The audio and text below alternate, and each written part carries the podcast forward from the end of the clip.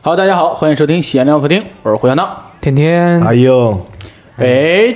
你不要着急，我们今天请到了一位嘉宾，那咱们先介绍一下嘉宾吧。啊是之前来过我们这儿的静静， Hello，大家好，我是静静。欢迎欢迎欢迎！少儿主持人静静跟金龟子是同一时期的， 你听这个声音，哎呀天哪！今天为什么请静静来呢？因为静静给我们安利了一个特别好的综艺，嗯，哎，叫做《戏剧新生活》。哎，不知道大家有没有看过这个综艺啊？就说是听众朋友，当然我们啊是看过啊。说听众朋友有没有看过这个？估计是有很多人没有看过这个。对我昨天搬设备的时候，他们问我你们这回要录什么主题？我说我们要录个综艺，叫《戏剧新生活 他们说是你们拍的 吗？》。然后有人互相问你看过吗？没有。我说你看过吗？ 没有。而且这个综艺就特，你看别的，你看吐槽大会啊什么的，哇，那弹幕把人都淹了，你都得关着弹幕看。你这个开着弹幕看，丝毫不影响。 这个节目好像没上过热搜吧？上过热搜吗？没有吧？没好像钱买没有，肉我没有好像好在像没有微博上看到他们，我也没看，但是他们的豆瓣评分真的很高，哦，是对九点六分好像对，是。豆瓣儿九点四，开开分分九点一，嗯开分九点三吧，我记还有得九。点三，反正现在九点四啊。哦，这个特别厉害。简单跟大家介绍一个这个节目啊，这个节目就是请了八位戏剧人，嗯，戏剧人就是咱们说到话剧演员啊这些，然后当然也有大家常见的一些小品演员，像修睿，包括一些综艺上经常见的吴比老师。哎，对大家如果看过那个《今夜百乐门》，然后那个周六夜现场的话，可能他还上过一次《嗯《欢乐喜剧人》，嗯对那个本子也不错，我觉得嗯那个本特别好，我觉得。对，然后就是，然后还有一些常年沉寂在话剧舞台上的一些老戏骨，还有一些先锋的导演，你像刘天琪啊、丁一腾啊这些，嗯然后凑到一起，他们相当于做一场类似于《楚门世界》那种实验性的，就是把他们关在乌镇，乌镇是一个有戏剧节，嗯，神奇吧？神奇，乌镇呢是现在就是承接，就是他做了一个戏剧节，类似于大家看音乐节什么的，但是那个他那个戏剧节就长期在那儿，然后乌镇就形成一个生态，在那儿有剧场有什么，然后每年都会有戏剧节，然后他们就在那个地方把这八个戏剧人放到那儿，然后生活了两个月时间，嗯然后也也是因为今年因为疫情，去年吧，因为疫情，乌镇哦对戏剧节没有办，对所对以就弄了这个节目。弄了这个节目，然后他们在一起，啊，应该是黄磊老师提议的吧？对黄磊提议然后把他们弄到这儿。当然，这个导演如果喜喜欢综艺的节目，肯定知道这个导演哦，叫叫做严敏，嗯对，没有钱的导演，对，我觉得严敏也是国内综艺最穷的吗？ 不是最穷的，他应该是没有我，反正我心目里没有比他更强的导演。对太厉害了。就就就很厉害，很厉害。然后你想嘛，他又在这儿相当于做一场试验，他做那个说唱，听我的是吧说唱新嗯时代，哦，学长对新时代把那帮人圈在一起做了场实验，这回又把一些话剧人圈在一起，嗯然后做了一场实验，然后让他们在两个月时间内创作出十个本子，而且。而且很重要的是，他们没有钱，他们需要去自己挣钱。嗯，连房租都需要自己对，挣这，是我觉得这个节节目很有意思的地方，就是连房租都得自己交吃饭也得自己租想办场法嗯地，就是咱们日常一遇到这些问题，对你像咱们干脱口秀的是吧？那租个场地还得跟人分票房，嗯啊，出去求爷爷告奶奶，哎，爸爸来看场演出吧，爸爸是吧？嗯是吧？就是石家庄脱口秀教父嘛，就是这种见谁都叫父。对，爸爸来看场演出吧，就是就是赤赤裸裸把这些东西摆在这面前，所以这个综艺啊，大概故事是这么一个故事。然后这个故事呢，哎，这个综艺啊是咱们几个都比较喜欢的，但是大家是为什么觉得这个综艺不错呢？像静静老师啊，我先开始就是很无聊的，然后刷到了一个这样的综艺，因为他当时在这个推送上根本就没有他。我在想这是个什么玩意儿啊，我得去看一看。然后看完了，你这啊当是时纯猎 奇，啊对，就真的是，我觉得这么还是黄磊，我说这么有这么大牌的明星，为什么连推送都没有呢？也不至于，我就说我到底要看看这是什么东西。嗯然后我就看了，先开始我根本就没有在意这个这个事儿，然后我就是洗澡的时候放着它，然后放了一期，但是我从第二期开始之后， 还好是戏剧新生活，要是默剧新生活就毁 了。怎么不出声了？是不是手机进水了？然后呢，我就开始看到第二期的时候，我就觉得、嗯哇塞，这个东西好有内涵呀，好有文化呀，嗯哦这正是我都看不懂我缺失的东西。 以前看别的东西我是不需要开弹幕的，但是看这个综艺我必须得看弹幕，因嗯为哦有确条实理 看 不懂。你就觉得还是弹幕好懂一点。 对，因为有的时候我都不知道他们在干什么，说的那些词儿我根本都不不明白。然后呢，看弹幕还有解释，哇，这是这就是翻译啊，在这儿一一行一行的飘过，然后就往越往后看越觉得这个东西很有意义，然后吧。有很多我不知道的事情，能弥补我的文化，我缺失的文化水平，能提高我的素养。我觉得，慢慢的就会到看到最后，我觉得哇，这个东西真的是一个好东西，绝了。嗯，挺好的。哎，硬哥是为什么喜欢这个节目？哎，我看这个比较早，第一期我就看了。你是通过什么知道的呀？我通过豆瓣儿知道 的。当时播第一期的时候，正好是咱们石家庄闹疫情的时候啊，那你就是先开始你就关注过这个吗？不是，我是当时我在单位嘛，无然后聊，没事儿，我就当时就是看看，因为单位待着也没事儿干，我就看看最近有什么新的剧啊、综艺啊什么的。然后我就哦看见那个、呃豆瓣上有这个豆瓣新闻，我当时还没开分呢，嗯，我就点上去看我这是什么。然后我一看导演严敏，我说我要看这个，哦 然后这后边还写着黄磊啊、赖声川什么的，哦，对对我说那啊，对这必须得看呀，就哪怕它不行，你看看是什么。第一期看，看完以后，第一期给我印象非常深刻嘛。最后他们几个人小鸡儿那个对哎呀、拍的那拍的那个剧，因为当时他们很多人，我我认识的也就那几个，啊修睿、吴吴比比，有那几个之前在电视上见过的，啊哦其他人也不认识。但是看完那个，我觉得哇太太厉害了。我当时还在群里我跟你们说来着，对，你是告诉我之后啊我才去追的那个剧哦，呃，追的那个综艺也不算 剧，我觉得第一个故事真的是一个非常有意义。以前都没有，我很少，我基本我我很少，从来就没有看过话剧这个东西。第一次你从没那个看剧过，儿童剧吗？哦、那儿童剧，儿童剧特别多，现在嗯呃，不是，我说静静老师是专门干这个的。你嗯这样说让我很尴尬。我对自己的专业的事情都从来不看的，但是我就觉得这个东西是一个第一次接触，就是感觉到哎，原来这么破烂的东西都能做出一部剧，很有意思。破烂对，对他们用利的刀用剪这剪个刀破剪烂。剪 啊，简陋，对对对。谢谢天老师，嗯我真的纠觉正我得这个觉得咱们脱口秀商演都比他高级，最对起码咱有个大 屏。是吧嗯，天天是怎么觉得这个剧哪里不错呀？我一开始看就是硬哥安利给我的，硬哥不是在群里发了吗？这个不错，你们都看看吧。我听话嘛，我就听对妈妈的话，硬妈样看，咱就看呗，对吧？但是看着就看了第一，就是第一期，看了十分钟，我觉得可以。 我因为十分钟你看出啥了？ 十分钟，就是他们那个黄磊开头自己在那儿讲的那个，哦，模仿《教父》那啊一对段，对对，嗯看完之后我操，我觉得这这综艺够牛逼，够装逼，我操，我能就上来就探讨对嗯是戏剧能不能养生对活。对，我操，够装逼的，我就然 后就人家觉得适合我的，适合 我的。出去拿着我就需要装逼 我就我出去，我出去可以吹牛逼，我操！嗯，对，那我我就一直看下去了，就挺好。我是看这个很重要一点是硬哥当时推荐之后，我发现这里边有个人叫赖声川，哦，赖声川这个导演是很厉害的，在国内算、他拍的那个那个剧。暗啊恋桃花源呃，对对，猛一下我就蒙个儿，然后是那个《暗恋桃花源》，林青霞、金世杰演过他那个，对，嗯所以这个剧是特别火的，特别火的一个剧，而且国内的一些就是艺术院校大学生们，他们毕业作品很多人拍这个，嗯，黄所以我黄磊现在也在演那个戏，哦，我说对演了得有黄20黄磊年他了对一家对，子好就多是人也在演演这个，好多人嗯演过这个戏。然后，所以我一看，我说赖声川这个就不上综艺的人，然后来上这么一个综艺，然后还是为了话剧，我觉得这个肯定排出来东西不难看。嗯，我当时是抱着学习，因为我之前演过话剧啊，我说看看人是怎么导戏的。我一开始以为赖声川会在里边做一个就是舞台导演啊什么的，哦就这种，然后指导大家怎么排戏啊，怎么着。我抱着学习的心态去，最后发现人就露个面儿盖个丑。但是他提点的一些也可以啊。对他有一期就是排技，即兴那个，嗯，我那个我觉得太厉害了。但他有一期，我不知道大家有没有印象啊，就是他有一期特特别推荐学表演的人去看，嗯，然后他就是让大家，我给你一个主线，然后你们在台上即兴去演，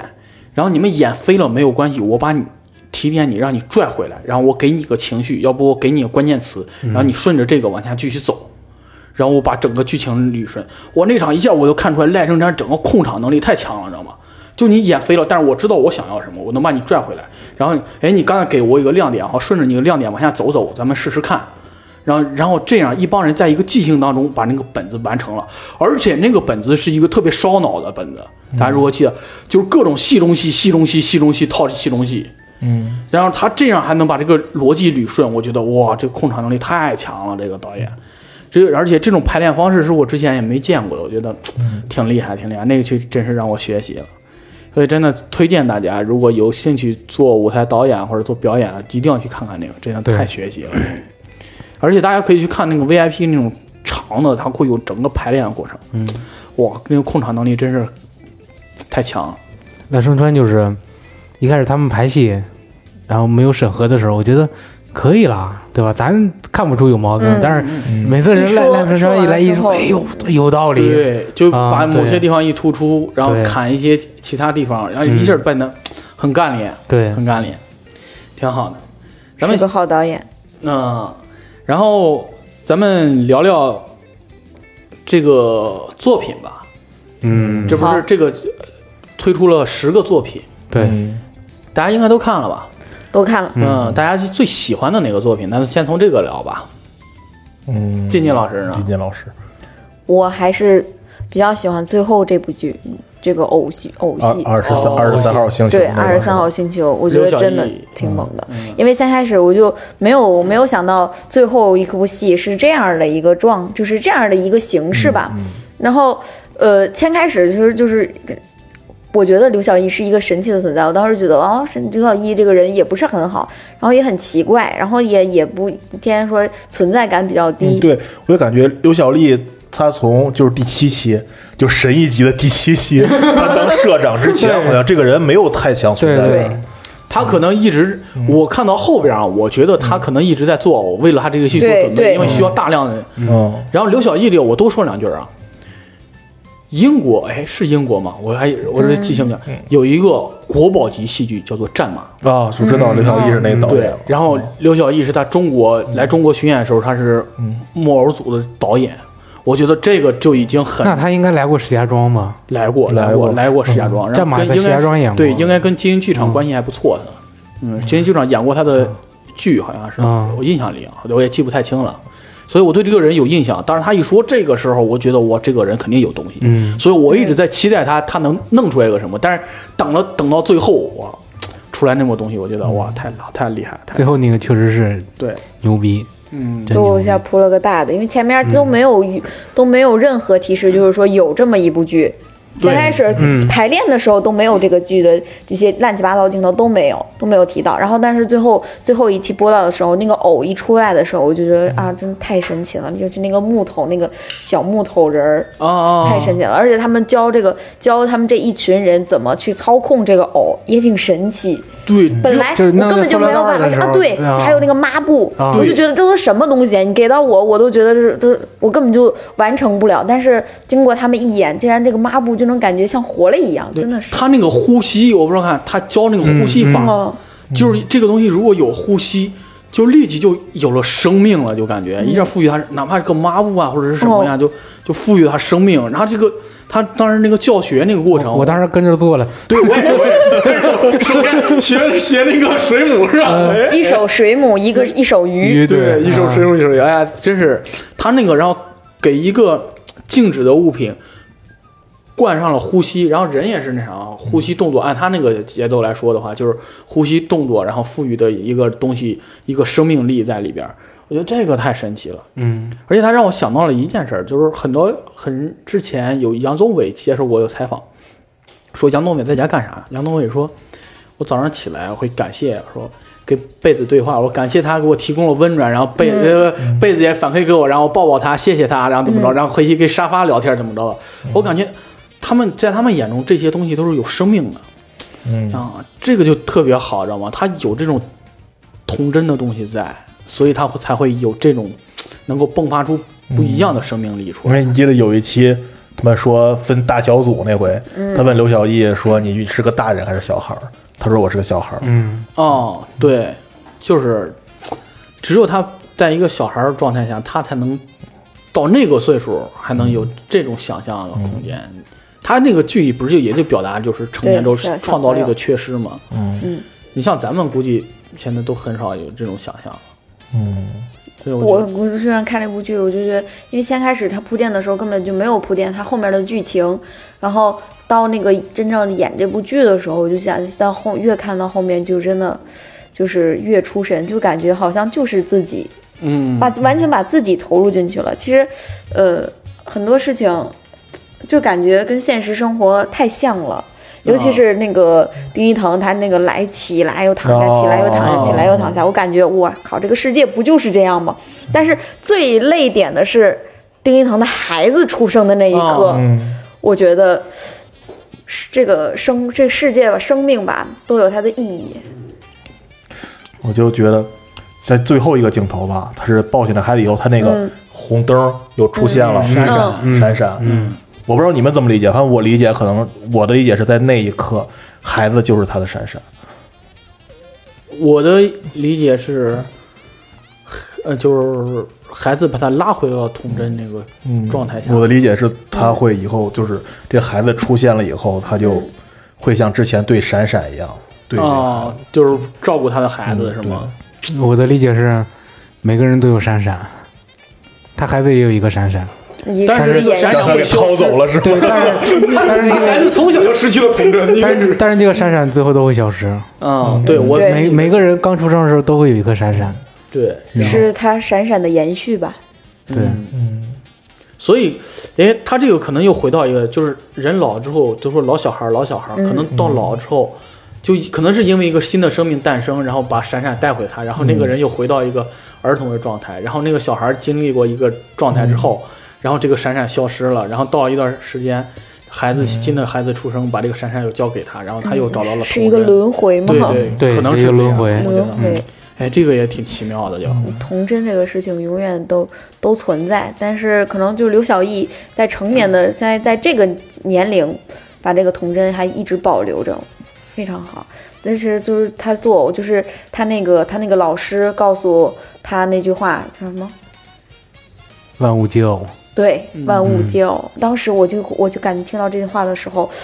我都一懵，我靠，这好像大家都是活在这个世界赶紧开上的弹幕每看看一什个么意思偶你错了，我弹幕就没有关过。 万物皆偶，大家都是哪吒是吧？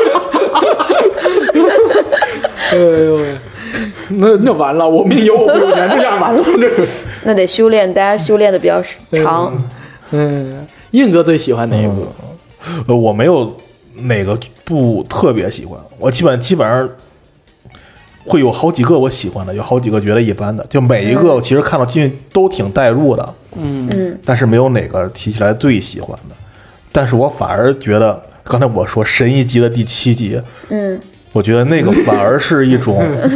你觉得有那个有没有那一集就是一就是一个剧的感觉？对，嗯，就好多人在说那对一集是在为下边那个做铺垫它，是上集是为下集做铺垫，对，嗯就是为了那个剧觉目得做太铺垫。首先看上集的时候，你会特特别开心，嗯，对，你会觉得哇，这个嗯太好玩了，这帮人就感觉，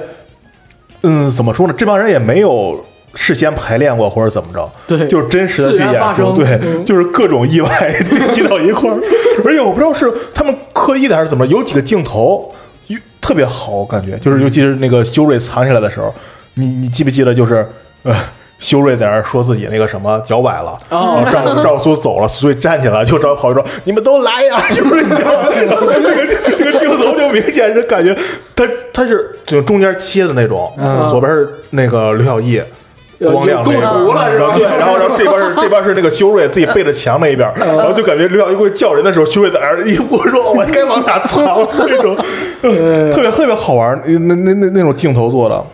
对对嗯对，那那一段大家一定要看第七集那啥，那一段是我感觉也是综艺史上一个名场面。嗯那那一集真是被被综艺之神点点点过的一集，哦然后反过来下半集的时候，他有他们是要拍那个李尔王嘛，嗯，就是我觉得最牛的一点就是，呃，他们不是实在排不下去了嘛，就互相聊嗯为什么是为什么要对为为什么要提拍《烈日王》这个，结果他们给史航嗯发了一个微信，结果史航给他们回了一个说这个，我记得他是说什么。烈日王是人性所有恶的一个对，恶恶恶德的一集个合，对对，然后接着，然后他们在思考这个事儿的时候，然后镜头就开始切换，他们上半集互相之间搞恶作剧的这种东西，啊啊啊然后不停的点，不停的点，最后赵苏不是说了一个说我们所有人都是李二啊王，对，对，就这个那一集，就是后来闪那些画面，我就觉得、嗯哇，这个剪辑太厉害了，就完全 callback callback callback，然后对，而且是真的跟这个当时他们要拍的那个剧其实是契合起来的。对对对对对，啊，我觉得太厉害了，严敏这个导演真是，哎呀，你不觉得严敏他拍这个综艺，就是那种，他像他比较出名的几个综艺吧，咱们比较喜欢看像前四季《极限挑战》，嗯，包括那个《说说唱唱新新时时代代》，包括这个，他们都是我放任你这些，我不我不去拿什么规则束缚你们这些对对这些演员，你们你们放开的去弄，然后我从中挑出那对种素材情况啊剪出来一个，就是是你还记不记得那个《说唱新时代》决赛的时候，哦、那个姜云升杀不死斯维特他们那组嗯放他们备战的时候，也有一段这个闪回，你记得吗？哦，你这么一说，哦是是啊，我那段我看了好几遍，我看每次看到浑身鸡皮疙瘩，就是。姜云升在那儿，就是他们感觉他们几个闹翻了。姜云升在那儿说：“这他妈这这些年也不知道怎么玩的说唱，反派都进不去， 都骂都骂斯维特嘛。” 然后就自己出来溜达，说：“哎呀，这天真好看。”然后就开始闪回那个什么，然后他之前他他之前那些经历，然后接着是那个谁，那个杀不死说，如果我没参加这个节目，我可能就是每天在家里待着，跟家里要钱怎么怎么着，然后开始闪回他那些集，然后接着斯维特集，然后几个人说好，咱们咱们上场，然后军鼓一起，哇、我当时觉得哇太牛了，那个那那个东西拍了，觉得特别擅长从中间找出这种这种点来。对他能发现每个人的那个闪光点，或者是可用的东西吧，嗯是，而且我感觉能把他们串在一起是是一个更神奇的一个对事，情。静静老师应该做过剪辑这一块，应该很很了解这个那啥。嗯，是的，但是我肯定做不到，我肯定想不到，就是我能剪到的，只是按照这个事情的发展，一步步给它剪成一个按连时续间的线事就是那对种连续的东西。但是我绝对做不到，想不到我到这儿的时候开始闪回倒腾这些片段，这些片段是来自于哪儿？真的，这个素材量，嗯，就是这一集跟别的不一样了，就是它不是按照一个顺序来建这个东西，它是把这一集作为了一个作品。对对对，剪出我也来是了嗯有有这个感觉，就是整一集是一个作品，而对不是单独那个剧目作为一是嗯个节目出现，太厉害厉害。严敏的 高光又一高光，嗯看它是第十，它一共是十期是吧嗯？然后十部剧，对然后一一期一部剧。第一期不就那个小小小小鸡鸡飞向大海？对，挺好的。天天呢？嗯，有两部吧，嗯，第一部就是《鸡兔同笼哦，哦，》，这再一个部不会说是巴西吧？呃不很是多人在网上很多人喜欢这部剧，我昨天还特意去微博上搜了一吉姆下同。笼和巴西好像是评价最高的两部剧。然后第二部是那个什么那个狗心啊！呃无比的那个下 山，哦，嗯你是不是只看了第二期？没有没有， 静止，啊那个啊他啊他那下山，他节目里叫下山，那嗯那部戏其实名字叫《精子静直接就叫静止，他那 不要个给人下海报，你》，看你去看那啥，你看看他那海个，报，你去 B 站上有那个，哦嗯人人我知道人家本名叫静止，对他 人是哦家没有你那么直接。他取了个谐音梗嘛，嗯，对对，它都是谐音，里边儿这些东西都是谐音，包括小小栾、小卵，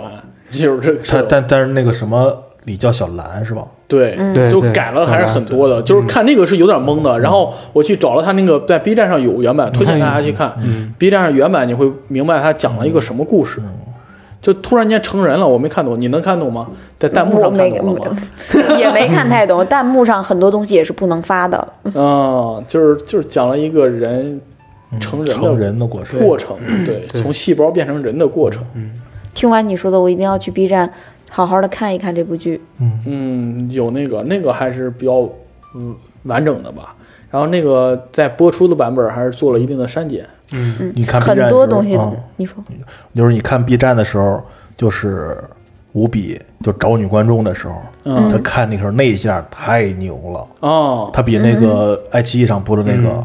啊，西上那我就觉得已经觉得很牛了，哦，嗯，但是他 B 站上那个是，呃，因为当时他现场人多嘛，而且大家都是去看戏剧来的。嗯他说说小卵怎么怎么怎么着，然后底下有人呼说你是吗？他说不是，你是吗？不是，就开始那种互动嘛，对，互动你知道然后到这那种儿效果哦，你是个他男他的，他然后他他他说他最后问到那个最后那个女的说你是吗？他说是的时候，然后全场哈就开始那种笑嘛，但是五比就一下就定在那儿了。对 对我对，那一下就整个就比比在爱奇艺上播出的那个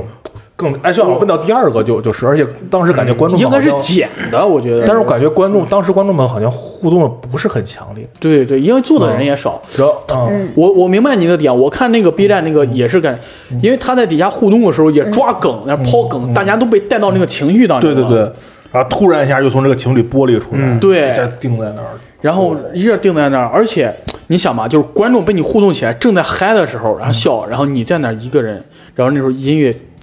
哎，音乐起没起啊？那时候我忘了，我也忘了。然后他在那定着，然后就近近指指的看，近指指的看，然后全场慢慢开始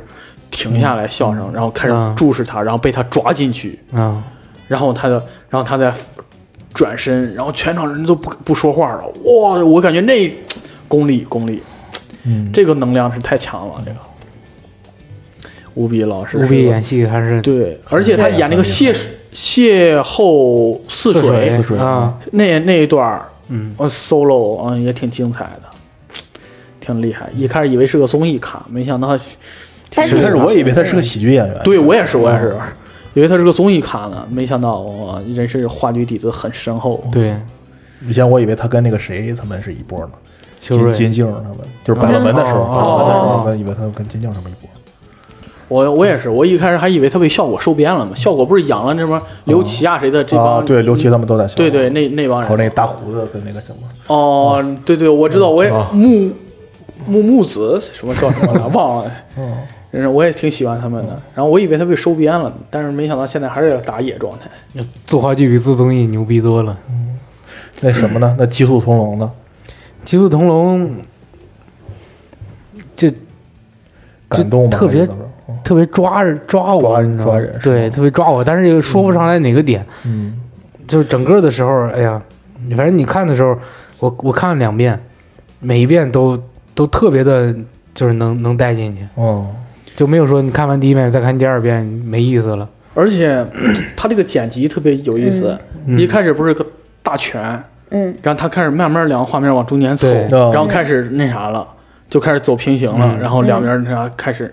这个比我还我也在 B 站上看过他那个那个那个镜头，那个镜头是一个。俯拍的对给了对个大对对全，对对嗯然后就就那个就带不进去，因为你对我也是看了一会儿我就关了，对对对我我还心疼我投那俩 币呢，啊，然后投币了，必须得投币才能看 哦，对对对哦，他那个是乌镇戏剧节放出来的，啊，啊，官方的，对，然后那个那个画面就很抓人，哦，还有一个对比感，对，就俩人在那儿演，就你盯着屏幕，我就感觉俩人在你面前这嗯个故事。你要再去看丁一腾那个版本，我去看丁一腾那呃，个这边有吗？有，有就是爱奇艺上。对，有纯享的，就是他那部分哦就，单打回我那我回头看那个版本是啊剪辑过的，哦，剪辑过嗯明白就我特别想看丁一腾演的那一版，因为我觉得这版好，但是修睿确实有点拉胯。这个那版但是我觉得丁一腾没有修睿那版好，那版我没看下去，知道吗？就是因为剪辑了，知道吗？嗯哦就没有这种我盯着屏幕，然后俩人在走故事，哦然后把我带入这个情景当中。那个就剪辑了，一会儿切个近景，然后一会儿又跳出来，又然后又切这个反应，嗯然后那个就让我一下就跳开了，就有点儿情绪有，点跳戏，对对对，进不去情绪。嗯，那个就就有点这种感觉。但我觉得丁一腾应该演的比修睿要好，嗯是毕竟当时刚接触这个，对他也但不是是后期其实先开始就是说弹幕， 又要说到弹幕，弹幕就会说，呃，修睿不行，为什么修睿要来这个节目？为什么要哦我也邀请看了修睿？嗯为什么就是就是就是，甚至都是啊，修睿，你赶紧滚开，滚出这个节目吧，怎么着的？你根本就不适合在这儿。然后但是啊，就是到最后一一集的时候。这个弹幕上就开始说啊，原来这个修睿是有功底的，大家就开始嗯疯，就是他们他疯们狂说的夸是修那睿啥了，吧，修睿的做饭功 底。 离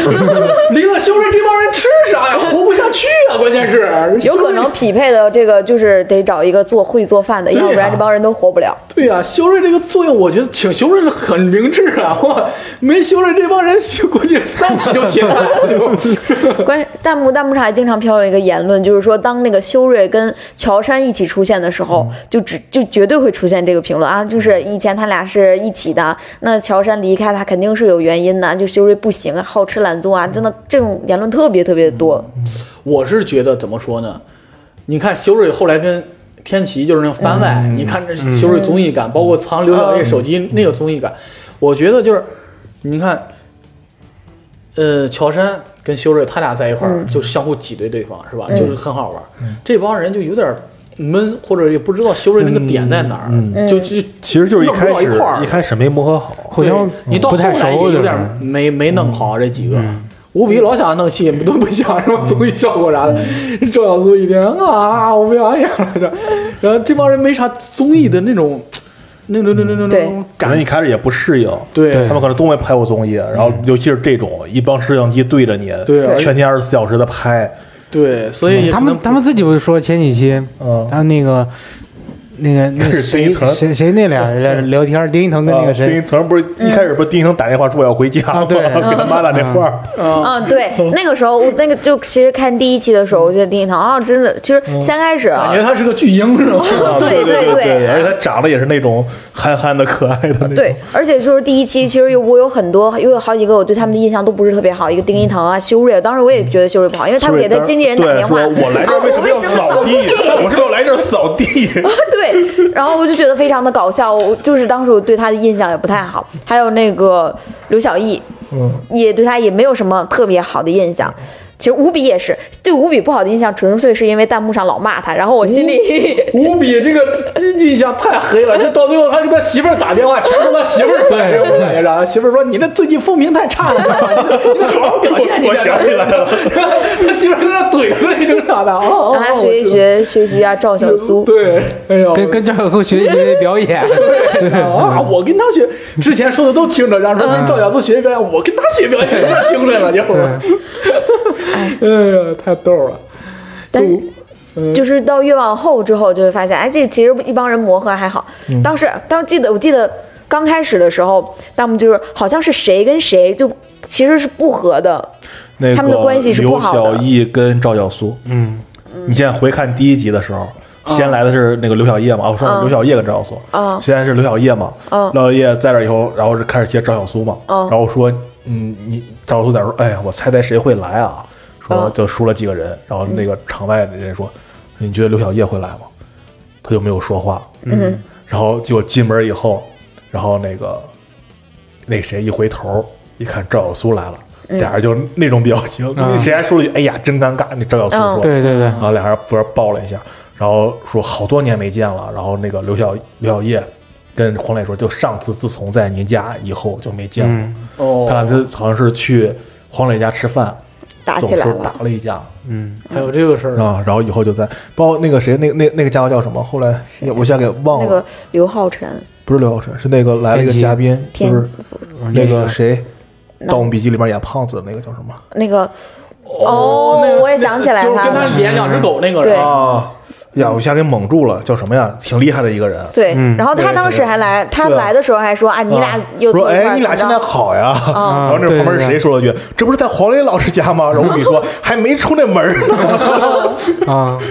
还说了就这个里。边有事儿啊，对他，我第一期看弹幕就是说，嗯就当时就写谁跟谁不和啊，怎么着怎么着的，就开始说这个问题。嗯而且我但是后来就不感觉了。对，我而且这个，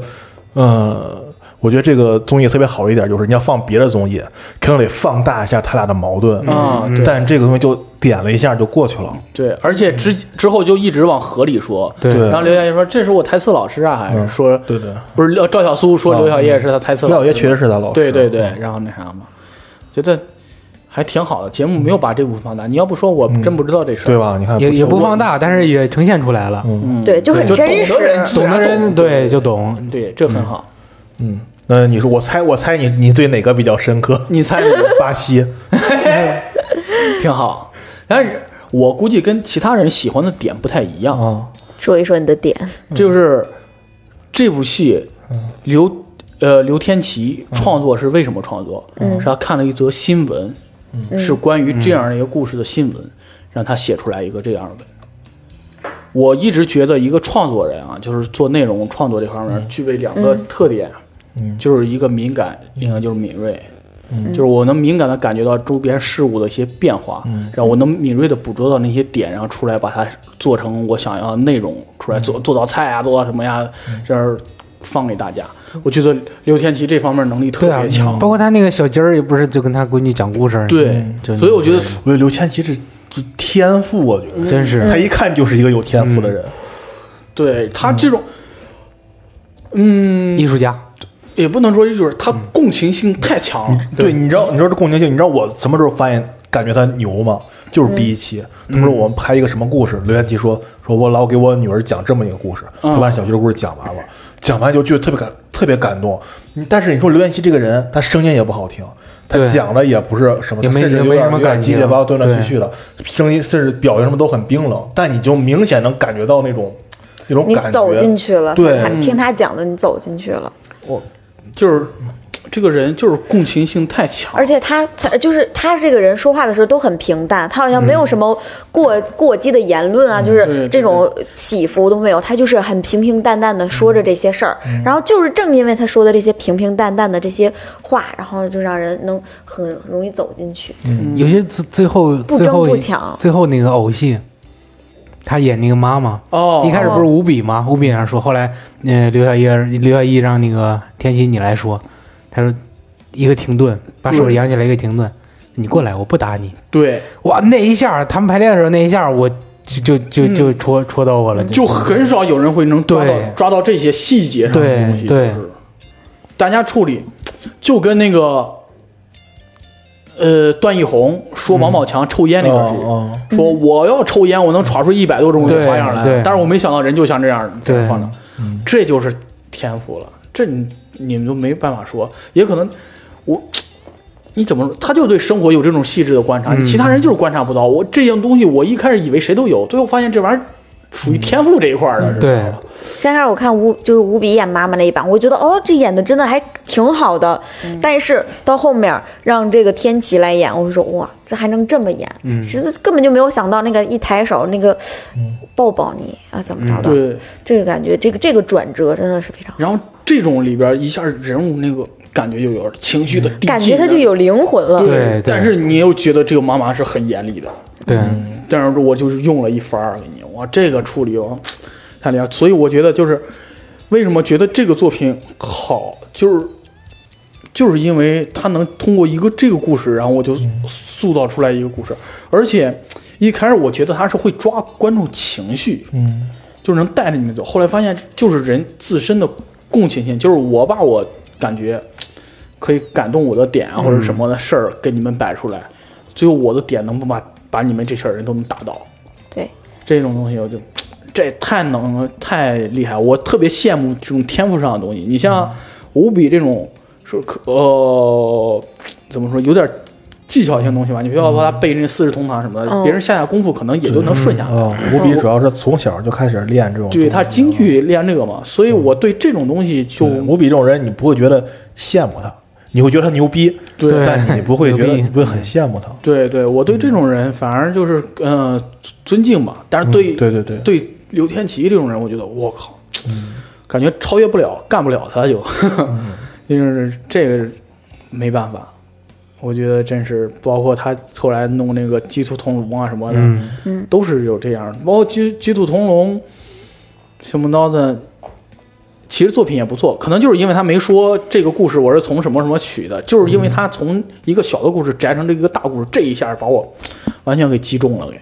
他这个好像是乌镇一个获奖作品是吧？哦好像就是对青年导演的一个就就青是最佳青年谁导的？演就是刘天琪的吧？对还就是他对，就是他自己的写作品。对对然后他从中抽的一段儿，对，然后也是做了改编，他在那里边是穿着球服他的，这没当时没有没有道具嘛，没有钱，主没要有是钱主要是是没有钱，就两把椅子，对，但是演的还是很抓人，嗯，就这种。然后他再用一个面儿上的事儿，然后讲一些深的东西。嗯，他这些能力太强了，永远都是我在讲一个面儿上的事儿，我要去完成一个什么，其实它底下是有一个逻辑内涵在的。对，这个我觉得讲故事的能力也很强大，这种东西太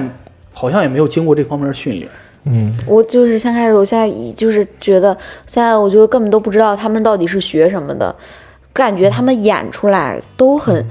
都是专业的演他们好员像，都是学表演嗯的，就是呃你看有有的些是有导些演不是啊，有些有的有些这种是这种是的吗我我真不对知道，对我那是不学知道表。演的。但是他们在这个表演方面这个技巧，因为因为刚刚那个只能是隔着玻璃的那一段儿，嗯就是他那个鸡兔同笼隔着玻璃那一段儿也很出神，就真的嗯就感觉这两个、一个对比，然后呢，感觉真的就有这道玻璃，非嗯常形象，我感觉但是刘刘天琪他是学导演，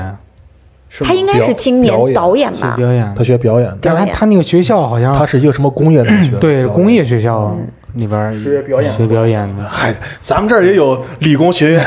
学音学音乐乐剧的，音乐表演， 对，谁学音乐 剧的？啊带你旁边去呗，你学音乐剧的？啊， 哦，我的天咱哪！也一直演过这 些东西呢。嗯，很厉害，很厉害。而且您哎，一说这个，我想到了，就是你像五笔这种，我还真见识过一个，嗯，就演白毛女，然后有一个老先生，他演那个，然后就是他们俩白毛女之后，然后出出来，然后有一大段 solo，嗯，然后他那段 solo 就能带着大家呼吸走。那时候我们在侧幕条那儿看，我感觉我好像把我整个人吸进去了，不是抓进去了那种感觉。然后后来跟人交流，然后我觉得这这老先生太厉害了，太厉害了。但是后再往后再往后，你再去演的时候，你发现这种东西是你沉淀，你长期在舞台上浸泡，你大概也能达到的一种程度。嗯，所以这是我就觉得吴比老师是我能够追赶的一种人。嗯，所以包括赵小苏老师啊谁的，你像刘晓毅这种，我为啥也他最后一幕剧我也钦佩他，就是他这个想象力是我现在缺失的东西，我可能也做不出来这种东西了。嗯，所以我是由衷的佩服这些人的。他们能在就是在他们身上能保留一些东西，保留了他们的童真，像天琪就保也保留了他的这个细腻的生活。嗯，就跟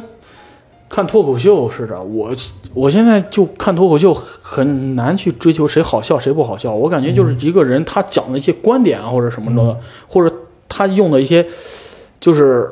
铺垫，然后这儿又包袱叠包袱，然后再 call back，让他整个段子设置特别精细。你像黄子华他那些他那些东西都你感觉就不像咱们讲完，哎，我这个段子是这个内容，然后我这我下一个段子是这个内容，就割裂感很强，它很丝滑。这种东西我觉得哇，好厉害啊！就是我现在就是开始喜欢这种，就是大家观察世界的角度或者不一样，或者是一些记忆上的东西不一样。啊我感觉就是内容创作者是不是大多都一样，都是这样的。咱们聊了这么多啊，聊到人物了，大家聊聊最喜欢的人物吧。我刚才说了，我天琪，嗯，然后我比较喜欢赵小苏，因为我 觉得我觉得他长得好帅啊，哎然后就是就是我觉得。如果我我能跟这样的男人在一起，我感觉真的是就不我的会被扎 了。不要说渣，这其实跟渣没有关系，我们就不说了。但是我就觉得，我我我看完赵小苏，我特意去关注了他的微博，还关注了他的抖音。 天哪，还有抖音追，星女孩啊，儿，对他抖音粉丝很少，就几千个，然后我是其中一个，然后呢还都给他点了赞。我就觉得赵小苏是一个非常呃，就长得又帅气又温柔，而且很细腻的一个男性，是我觉得是我可望不可及的男人。 是你这的样白月光，嗯，对，赵小苏这个人特别温柔，你跟他在一块儿，对我觉得啊，如果是朋友坐一块儿，你跟他坐一块儿不会有什么压力，对，哒哒哒哒哒，很亲近。对对对，你跟他聊什么都能聊，嗯你可能都犯不到他的禁忌上面来。而且他总笑，对啊，都很温柔，跟就很舒服。你跟这个人在一块嗯儿，我估计就是这种状态。嗯，我我觉得也是。赵小苏，关键是他长得又帅，还单身，哒哒哒哒哒，哎呀，哎，那你还有哎呀机会，我配不上他，多多点几个赞。 我配不上嗯刚他，才还说多留言，多留 言，翻我翻我我们去给你点赞，然后把你顶上去。对，我配不上他。我如果我跟他在一起，是我侮辱了他，嗯，微意叔 思就喜欢承受这份侮辱，对 那他演戏上面你觉得呢？我觉得他演的也很好，就是连演三部戏那一段，我就觉得这个人很有文化底。哎 你突然让我夸他演戏，我突然想不到如何来评价他的演戏。体力好，你就看上你体力好，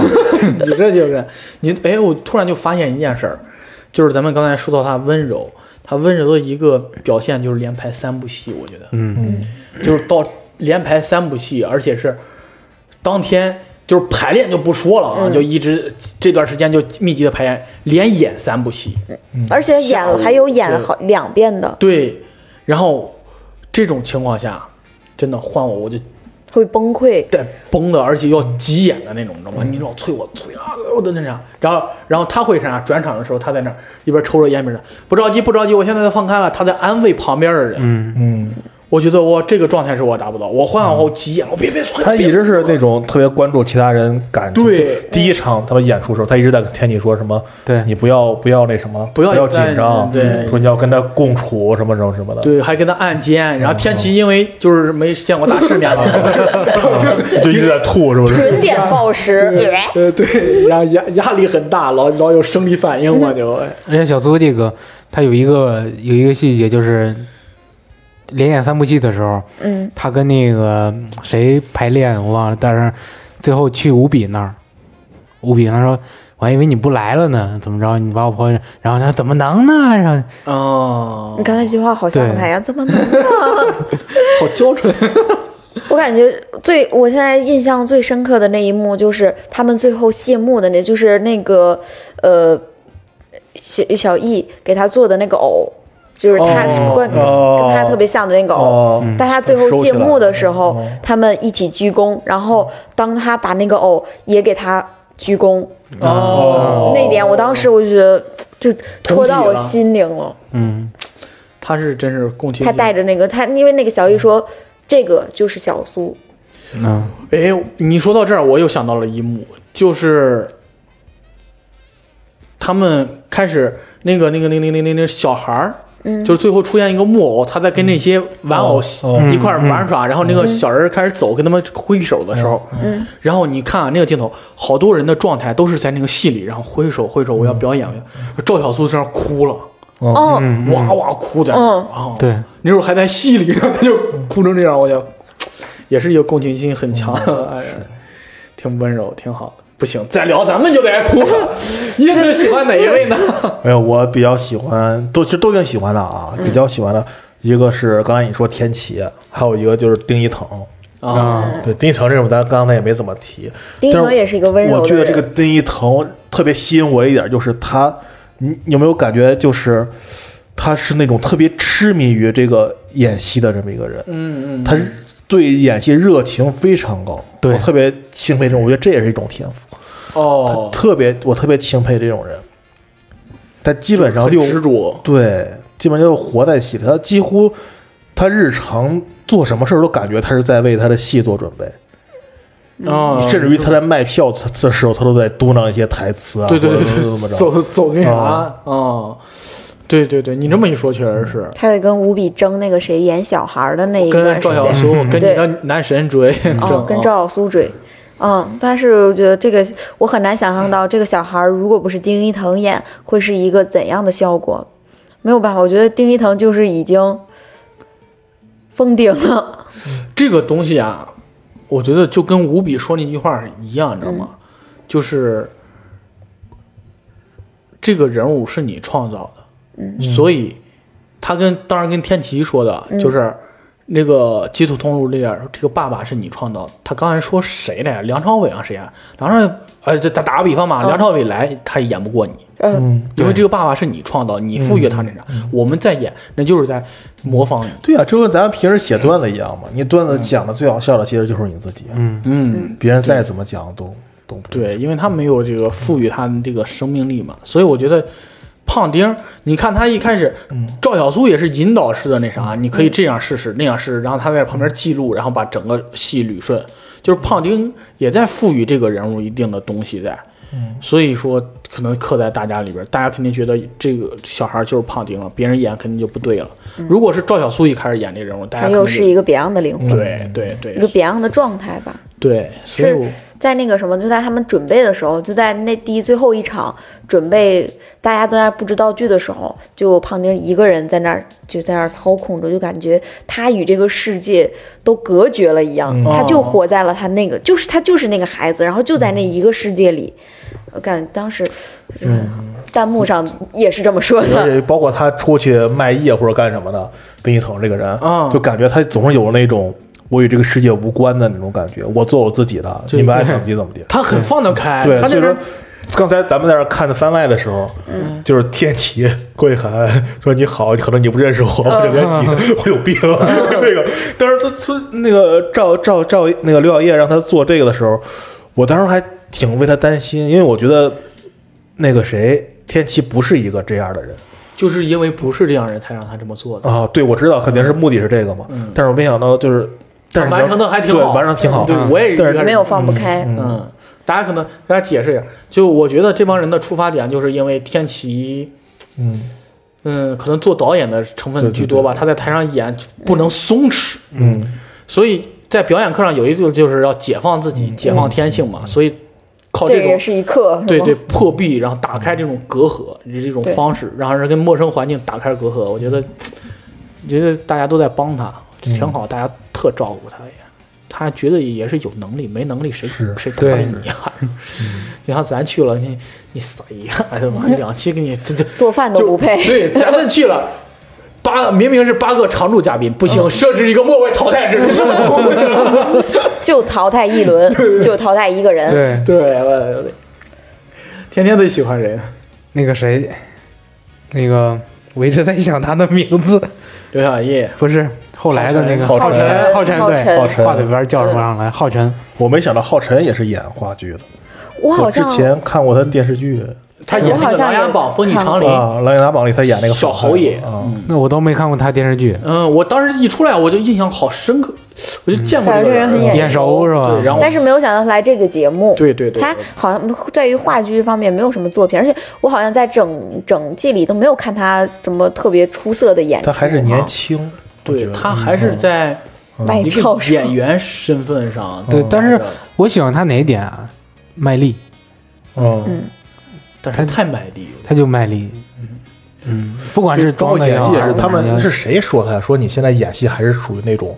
最初演戏那种，就是一嗯直在放往外放，就对就不能收着演那种啊。，就可以去看那段戏，就很明显的对比啊，就是嗯狗心，然后那谁刘小叶说，你可以去跟观众发生互动啊嗯，他走，哎，你的帽子怎么是这样的？他就是很轻描淡，哎，你的帽子怎么是这样？然后跟人交流，然后你换他眼的时候，哎，你的帽子怎么是这样？就特别猛着毛，嗯哦，那你的戒指，然后他就是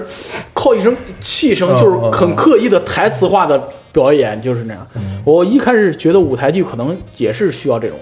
哦，杀了敌吧，这么多，就就得是他这嗯特种特夸张的嗯，但是后来发现也是你要沉到生活里边儿了。嗯，柔声细语在话剧舞台上，我觉得也是可以。嗯你看，我觉得刘小叶演戏就特别的自然，嗯虽然说他拿着那股劲儿，但是你还是觉得比较对，很能松松弛。弛下来，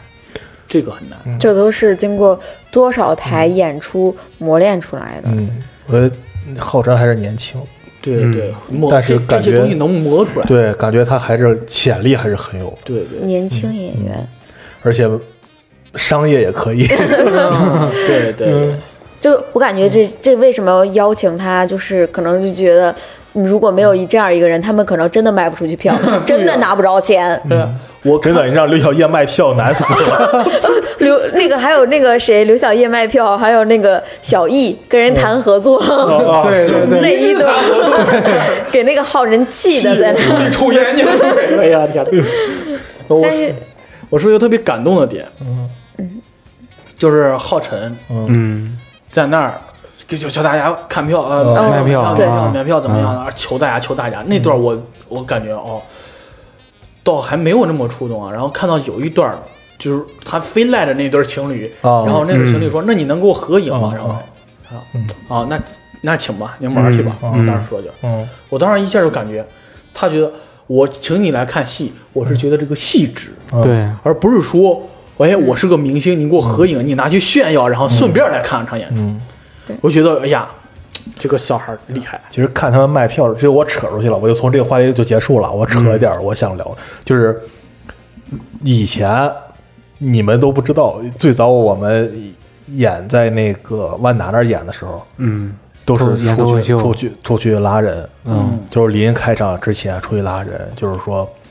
呃呃，你来看吧，就是免费给票，嗯当哦时免费给的，说白说你你来看吧，我说怎么怎么着。当时在家就是那样，没有人搭理你，其实就是那个刘晓叶那种感那种感觉。嗯嗯，我当时感觉就是，哇，小爷好歹也是有正经工作，是 不是？然后，哦然后跑这儿来转， 啊，也他妈有一定社会地位的人，我来这儿只是为了我我的一个爱好而已，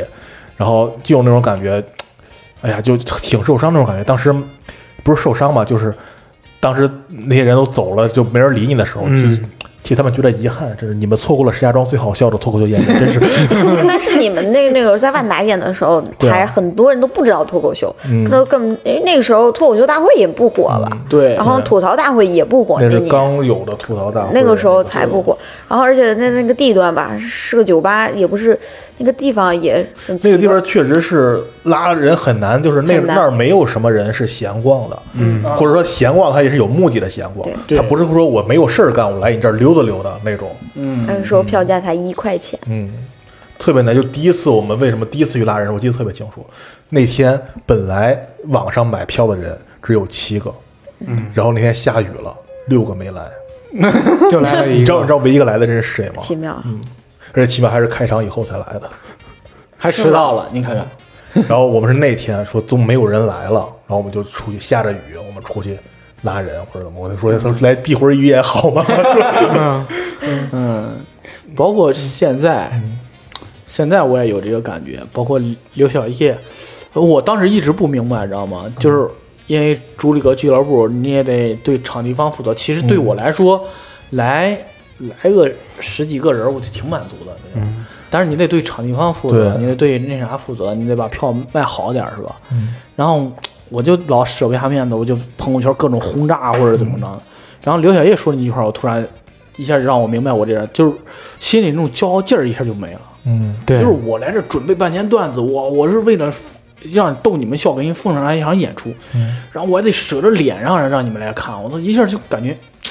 就是心里那种劲儿就没了。哦，嗯我我呃，我我今天想聊一个什么呀？就是你还记得，就是刚开始的时候，那个黄磊问的他们那个问题：嗯，戏剧能不能赚钱？对其实他们这个节目，我觉得就是在讨论这个问题，对，因为他们是要靠纯靠演戏去谋生，生活下生存下来，这两个月。对，包括那个最后一节，我怎么想到这个，就是因为我今天上午我才看完了最后一节，然后我就是感觉，其实最后结尾的时候他们也在讨论这个问题嘛，嗯你最后到底最能后不能再看了一下再那啊什你么，到底能不能靠这个喜剧？养活自己。对后来发现是个伪命题，就是然后嗯我觉得他们是强行那啥，对但是节目已经给了答案了，我觉其实我觉得真的挺难，就是我我突然一下想到了什么呀？我前几年有一次去武汉玩儿，然后去了他们那个武汉美术馆，当时我看到一个行为艺术展，让我特别有印象特别深。因为当时以前我觉得行为艺术展都是那那样的，是不是行为艺术嘛？啊就是看他妈的，呃，有人地上画一个圈儿，然后往里边扔扔扔扔那个瓶子瓶子盖儿， 然后扔二百多次扔进了，我也不知道他要表达什么。然后那次我看了一个特别牛，那是我第一次对这个行为艺术有那种感觉，就是那个题目叫《艺术到底值多少钱》，是一个就是那个那个艺术家应该是个中国人吧，然后他在巴黎，也是比较充满这个得浪漫气对息比较这个嗯文艺的一个地方哈。他在那儿做了一个什么实验？他请一个人过来，然后他不断的跟你对话，然后给你画像，但是他不卖这个像，他不卖他画出来这个东西。嗯，就是你们周围人来看我给他画像，你来给我打赏东西。哦，哦，就这个过程，对，嗯，我你我你这个像，我到时候我送给你，我不靠卖这个卖这个嗯卖这个画像，我纯看画像这个过程，然后最后看收入多少，然后他最后得出了一个就是一个数值呗，说艺术到底值多少钱什么什么的，因为这是一个纯艺术行为，它也不像你那种嗯街边卖艺那种，我可以给你暂时的情绪上的享受，嗯嗯，我也不会说呃那个这个是送你一个什么实物实体的东西，纯让你看我进行一个艺术创作，这东西值多少钱？其实我还在想，进入咱们这个《戏剧新生活》这个节目里面也是，包括好多人就给他们打赏，给他们钱。真的是给他们艺术钱吗？他们更多的是说你坚持做这个不容易，对，更多给的是辛辛苦钱。对，而且我觉得啊，尤其他们在酒吧那时候，我觉就得有一有几个大哥给了很多，嗯我觉得大哥就以为喝多了，然后趁着性就给了。我觉得很多是这样的。嗯嗯大嗯哥可能也有自己的艺术情怀吧。对我，对我我这种大哥见多了，什嗯么对，这可能就是我也有钱，我约你对坚持你梦想，你牛逼，我支持你。对但他不会，不是因为他可能不会去看你演的戏，对嗯他他可能不会走因进为剧你的场，对艺术去支持，他纯粹因为你这份情怀，你这份坚持，你这份努力，去嗯对给你这个对，钱。不管你做什么，他都然后会给你喝了钱点酒上了头了，想嗯起忆往昔，然后就给你那啥了。其实他单纯的从本心，我觉得这帮人不一定很认可。其实我觉得挺悲凉的一点是在这儿了，但是他们没办法，他们又不能不接受这个钱，嗯，因为他要靠这个钱活下去。所以说，其实说那么多，他们有各方各面的艺术追求也好，他们有各方各面的强的能力也好，嗯其实跟跟那种裤裆塞个鞭炮呀，嗯裤裆塞个火 把呀，啊，一口气喝好几瓶啤酒，本质上没什么区别。其实我对感觉，卖都是卖艺的嘛。所以咱们都回到这个，你们觉得戏戏剧能挣钱吗？我觉就是得我不太我能换我换一个问题吧，你们会去看戏剧吗？我刚才其实想嗯说，就是说，如果我的，其实我当时看这个综艺的时候，我就在想，那个谁卖卖票的时候，我当时想，如果是我走在那个路上，他向我推销那个票，我会花多少钱去买？嗯嗯我其实心里也，因为我我从来我也没看过话剧，我也嗯没、我对这个戏剧也不了解，嗯，我在想我会花多少钱去买，我我会不会也是那个啊不需要啊我要走了嗯的那个人？嗯，我觉得我很有可能是那个人，嗯我觉得我肯定会是那个人，除非说我那天实在没事儿干。嗯，对，就是这些东西，因为大家他在他对于咱们的生活，就是咱们也不知道他是干嘛的，就相当于其实现在就是咱们马路边儿上给你发传单的人一样。嗯，对，其实这就是尴尬的地方，你知道吗？就是文娱生活，嗯就是文体生活吧，它都是一个娱乐产品，知道吗？嗯，当你物质生生活丰富的时候，文体，我觉得文跟体还不一样，啊、体育毕竟还带着一种未知性。嗯哦，对，然后它会有一种竞技性，但是它也有自己的盈利方式。然后，呀，我又给你绕回来，这个戏剧挣钱不挣钱啊？我我个人觉得它是不挣钱，嗯因为它这个体量挣钱的体量是可以估算出来的。嗯就是我这个剧场多大，能坐多少人，票价卖多少，我一场演出，我能封顶多少钱，我能知道。嗯，然后我一直做演出，就周五、周六、周日，嗯，周中的时候肯定票房不好，嗯，然后我大概我这一个月收入多少，我能估算出来，然后估算出来，然后你刨去场地运营的成本，你刨去演员这些成本，呃，刨，然后还有你排练的成本，嗯，这种成本，我觉得他是不赚钱的，对，对啊，这不跟你弄脱口秀俱乐部不是一样吗？一样的，就就是你就的，是那啥，你脱口秀演员，你说好了，你出去还能接个商演， 那话剧怎么办？没人他没有商演找话他没剧有啊没。有办法去搬着一台剧目，对我我过去给你 怎么着。对我们公司年会来对啊演个静止吧，对啊，下把边大大哥哥演哭了。下下边大哥喝着酒啊，什么玩意儿？ 不过说实话，静止里面确实加了好多那种什么，比如喝水那个，嗯是不是对，加了好多那种？像二人转，嗯，就加了一点娱乐性进去吧，可能是这样。所以我个人觉得它不是能赚钱的。对，而且但是我又觉得啊，我又觉得这个东西可能是在咱们国内根基薄弱的一个原因，嗯因为它那儿从古希腊开始传了这么多年，它能延续下来，肯定是因为它有它自己的生存的道理或者土壤的。嗯，只不过咱们在这儿，我觉得可能是因为这个东西毕竟是还是西方传过来的，舶来品可，能人家西方有那种文化土壤，就是咱定国期家去看看一场戏，对什么是说一个不日常存的消对费，是不是不存在这个呀？对其实就相当于咱们没有人说会说说啊，我今天没事儿了，去看一个看一个戏吧，去看一部剧吧，没有。但是比如说你要真是我今天无聊，咱们去听个相声吧，对对对哎，对嗯咱们去看看二人转吧，这种东西，因为这些东西是咱们呃根深蒂固的，就是觉得这个就是老总传下来的东西，嗯，而且，但是对于戏剧，很多人是不了解，因为这个我怎么说呢？因为是我开始做儿童戏剧，因为我也是这两年开始做儿童戏剧。嗯现在以前我根根本就不知道什么是儿童戏剧，什么玩意儿，我了解都没了解过。也是我是接了这一档栏目，硬硬生生的做起了戏剧，才硬生生的接触了它。嗯，所以说现在其实现在我们经常会给经常会给家长洗脑，就是说啊，这个东西也可以锻炼，让你孩子报个学一个表演吧，嗯然后你到时候演一个戏，你能锻炼各种各样的什么情商，乱七八糟的，是多维度的。呃，你比如总比你去练个朗诵强。嗯，你看看五笔啊对多么会，还会弹钢 琴，实还会背四世同堂。 对，然后这个又说又说起来了。前些日前些日子，因为我身边会有很多这种儿童戏剧的一个呃师资培训，然后我就在看到了一个刘晓艺的课程，他那他那课程是多少钱？还是个网课，是三千九百八。然后他只上就是很多很多个老师是每天讲半个小时，或者就是每天不是每天讲半天儿讲两个小时这种，其中就有一个刘晓艺。哦，以前其实他们那个课程我知道很长时间了，以前我根本就不关注啊，这个人是谁啊？刘晓艺也是我看完《戏剧新生活》我才知道了这个人。对，你看大家会会会有这种认同感。我看戏，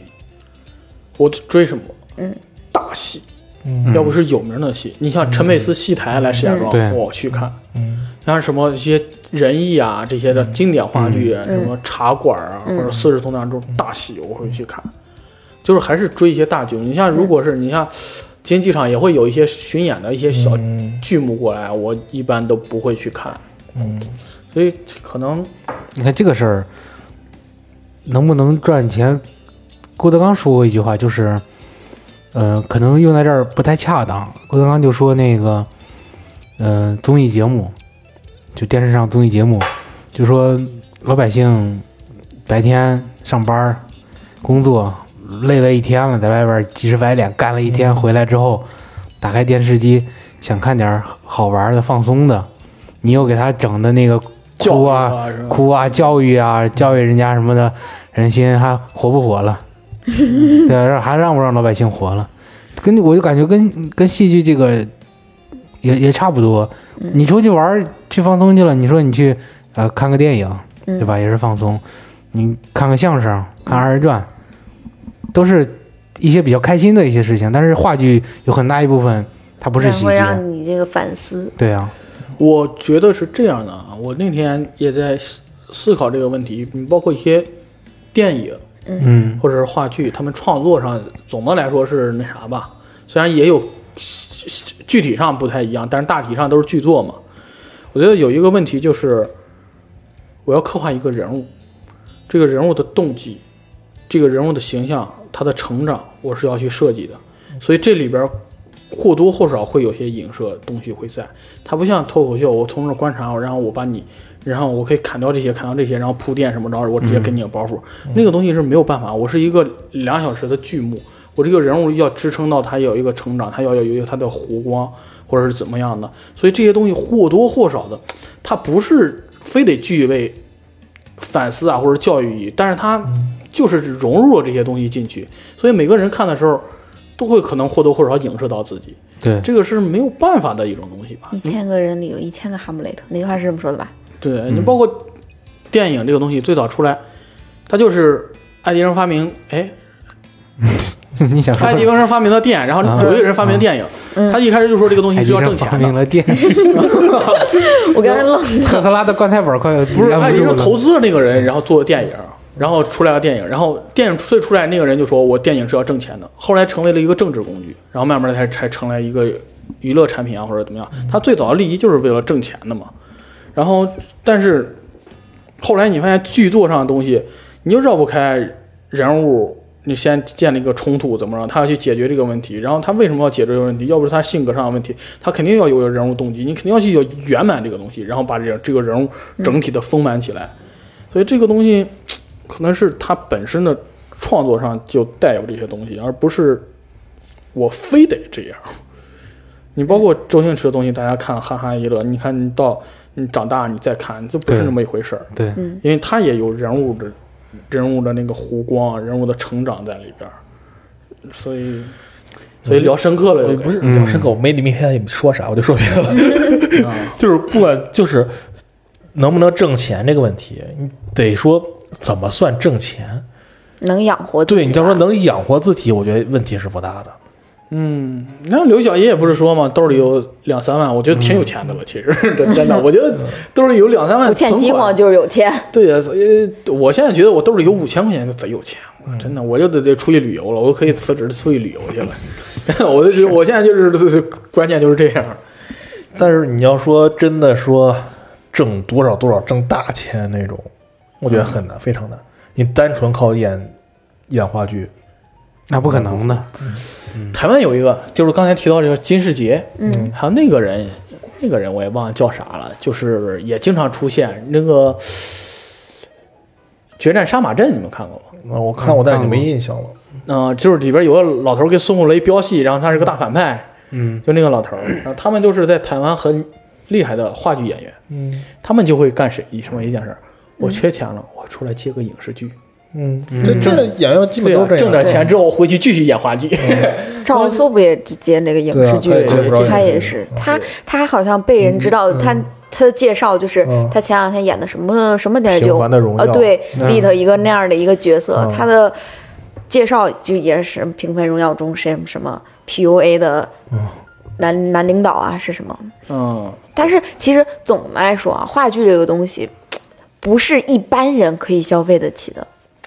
哦，你这个对，因为你像你说的，像那种看三十分钟一百块钱，对，嗯我觉得我很难。我我我，其实我就刚才我还在想，我说，呃，我如果我兜里有五十块钱的话，啊，不，不是，就是说我兜里现在有有有有钱，让我跟三十块钱的电影跟三百块钱的戏剧一比，我肯定选三十块钱的电影，它因为它给我带来，我感觉啊，它给我带来的感受是相同的。嗯，我我没有办法，我可能没有那么高的呃深度，没有高那么高的那么一个呃想就想去探索呀，这个戏的背后的一些故事能带给我的一些提升，然后我就不会花三百块钱去看一部剧，因为我现在基本上金鹰剧场的剧都也都挺贵的，嗯我就经常买八十那个座儿， 它它不是分座儿嘛，这也是分那啥，最最末的就基本上就是八十六十八十，然后要不就是一百一百二，基本末、对末尾的，基本上我也会买那个，我不会那啥，但是你要坐到后边儿的话。那个体验感确实是不是肯定没有在前面那种体验感要好，对，但是吧，看的人毕竟不多，对。进去也能学。是，就是它其实看的不多，它其实我感觉就折合一个成本问题。你看咱，尤其是这种呃舞台剧表演的场地费很贵，嗯，这个其实这个这个综艺就很体直白的体现了场地费确实就是这么贵。对然后呢，你还想要完美的灯光，然后还有音响老师给你一配合，它确实这么的贵。对，咱们而做活动，它就是明码标价，没有任何的一个点，就是说没有一个回旋的余地都没有，就是这么贵。嗯嗯其实这节目组已经很仁慈了，就是灯光、音响这一部分我都没给你算，然后算个场地费，场地费还是打过折扣。嗯打折对对，靠要脸赊的，就对是，要按正常的逻辑来算。我这帮人，我估计除了嗯除了但你也你也不能这么说，正常来讲也没有那么卖票的，啊对吧？这样谁不是提前好几个月就开始宣传？但但是提前好几个月啊，你要没什么牌儿啊，也卖不动，也是。然后我觉得就是最后他一部剧，大家也是跟风。嗯，他去、去现场的那么多人，也没有很多是真正喜最欢后戏一剧个的。是什么呀？就是呃，当时已经播了，当然对，就是播播了了，然后在哦网上卖的对对票，对对对嗯然后大家做了核酸去现场卖， 就是跟风。其实很多是我相信里面很多人，就像像我一样，像我一个非常虚伪的人一样，我根本就没有看过去虚看野赵小苏。啊！我跟你说，我如果我要就是他出了票，我绝对会买的。嗯，就因为我这么虚伪，然后呢，就是我觉得这么高大上的艺术，我一定要去现场去看一看，然后发一个朋友圈发朋儿。 就跟那些弹幕上的人，我都不明白为什么十块钱的票你们就不去看，然后在那儿弹嗯幕。但是如果真的那个浩辰遇到是你，你会去吗？对，就是所以说，就刚才那个小赵说的，以后什么他只嗯看这种大戏或者怎么着，是为是什么呀？是这个东西对于来咱们来讲，怎么说呢？呃，这个东西是有保障的。嗯嗯，这个人我认识，我熟悉的，他拍的戏，我觉得我是知有道保障的。好我花这个钱，肯定我觉会得不是值会得呃不会亏。但你是要对我等看一个的这个哇卖挺贵，这人我都不认识啊，怎么着？嗯我可能就不会花这个钱，啊，对对，因为我觉得我可能这钱可能就白扔了。嗯，嗯，对吧嗯不了解，不知道他那啥讲了个啥。你其实看，我喜欢都是一些大的剧目，就是各个嗯剧团那些对你都是演过不知道多少遍扛把子的。的经就是典剧目。对，就哪怕是你是换一帮新人过来，你也知道有老人带的肯定没问题，对怎么怎么着。所以说就是，而且更多的是那种看你是不是爱好者吧。有人就喜欢这个，就嗯因为我、对我听了也好多节目讲这个东西，就是感觉人家好多人就说我就是丁一腾粉丝，我关注为什么关注这个，我就是喜欢丁一腾，所以我嗯最早关注这个节目，或者怎么怎么着，然后就有这种人。有有，对但是是一个嗯少数。对，极而少且他数们为的这人花钱也很，毕竟中国基数大嘛。嗯，就是刚前前一阵子那个周奇墨那个出巡演的时候，嗯我那还看了看票呢。就他太卖的太早了，主要是我本来想买的天津那一场，然后我说正好过去，结果他一个一个是周三，我不知道是那天有没有事儿，再一个早放太早了，他当时在提前一个月放票，嗯我怎么知道一个月以后的一个周三我有没有事 儿？对这种这种只能抢，然后到时候加群，然后有事儿甩票，就只能这么处理。 哎呀，行，聊了这么多，然后这个节目也不知道大家听明白没听明白。我还有一个问题可以问吗？嗯哎，为什么乌镇它是戏剧的一个，就是中国戏剧一个因为要黄为磊什么要在因为黄磊乌镇黄？，因为黄磊他为什么选我不知道，对为什他么反会正选他在了他选乌在镇那儿办的，因为乌乌镇是怎么？我大概了解啊，嗯是因为他们说要办一个对外的窗口，嗯，然后这帮人说，然后就选址，然后乌镇那个地方就是有山有水儿，环境也然后还有好嗯对，然后有一些古建筑，就是风景很好，而且交通相对便利，就是有一些外国的团儿。来了之后，那儿过去入住也那啥，然后你可以也可以适当的开发成旅游景点，很值得是投相资的对项目。便利还是相对不便利啊？便利吧。我觉得是相对不便利吧，人还会留在这儿。我觉得那个地方也不是很便利。你看坐坐飞机，它只能从杭州，然后再嗯对啊坐车去乌镇，也不是很他方是因为便正。因为不便利，所以我才会留在那儿，我才可以看一些东西，就哦跟石家庄的发展一样。 原来我跟我同学老说老说石家庄是火车拉来的城市嘛，然后我跟别人说我去你那儿多费劲多费劲，然后我同学说石家庄那儿不应该交通很便利吗？ 但他往相反，石家庄是因为交通不便利，嗯大家被困在都这儿留在这儿，最起码得留一天，所以他才慢慢发展起来的。嗯我觉得那儿应该也是吧，就大家去那儿一趟挺费劲的，怎么就在那儿嗯住一天？对，所以说他的，刺激了消哎费比了，如说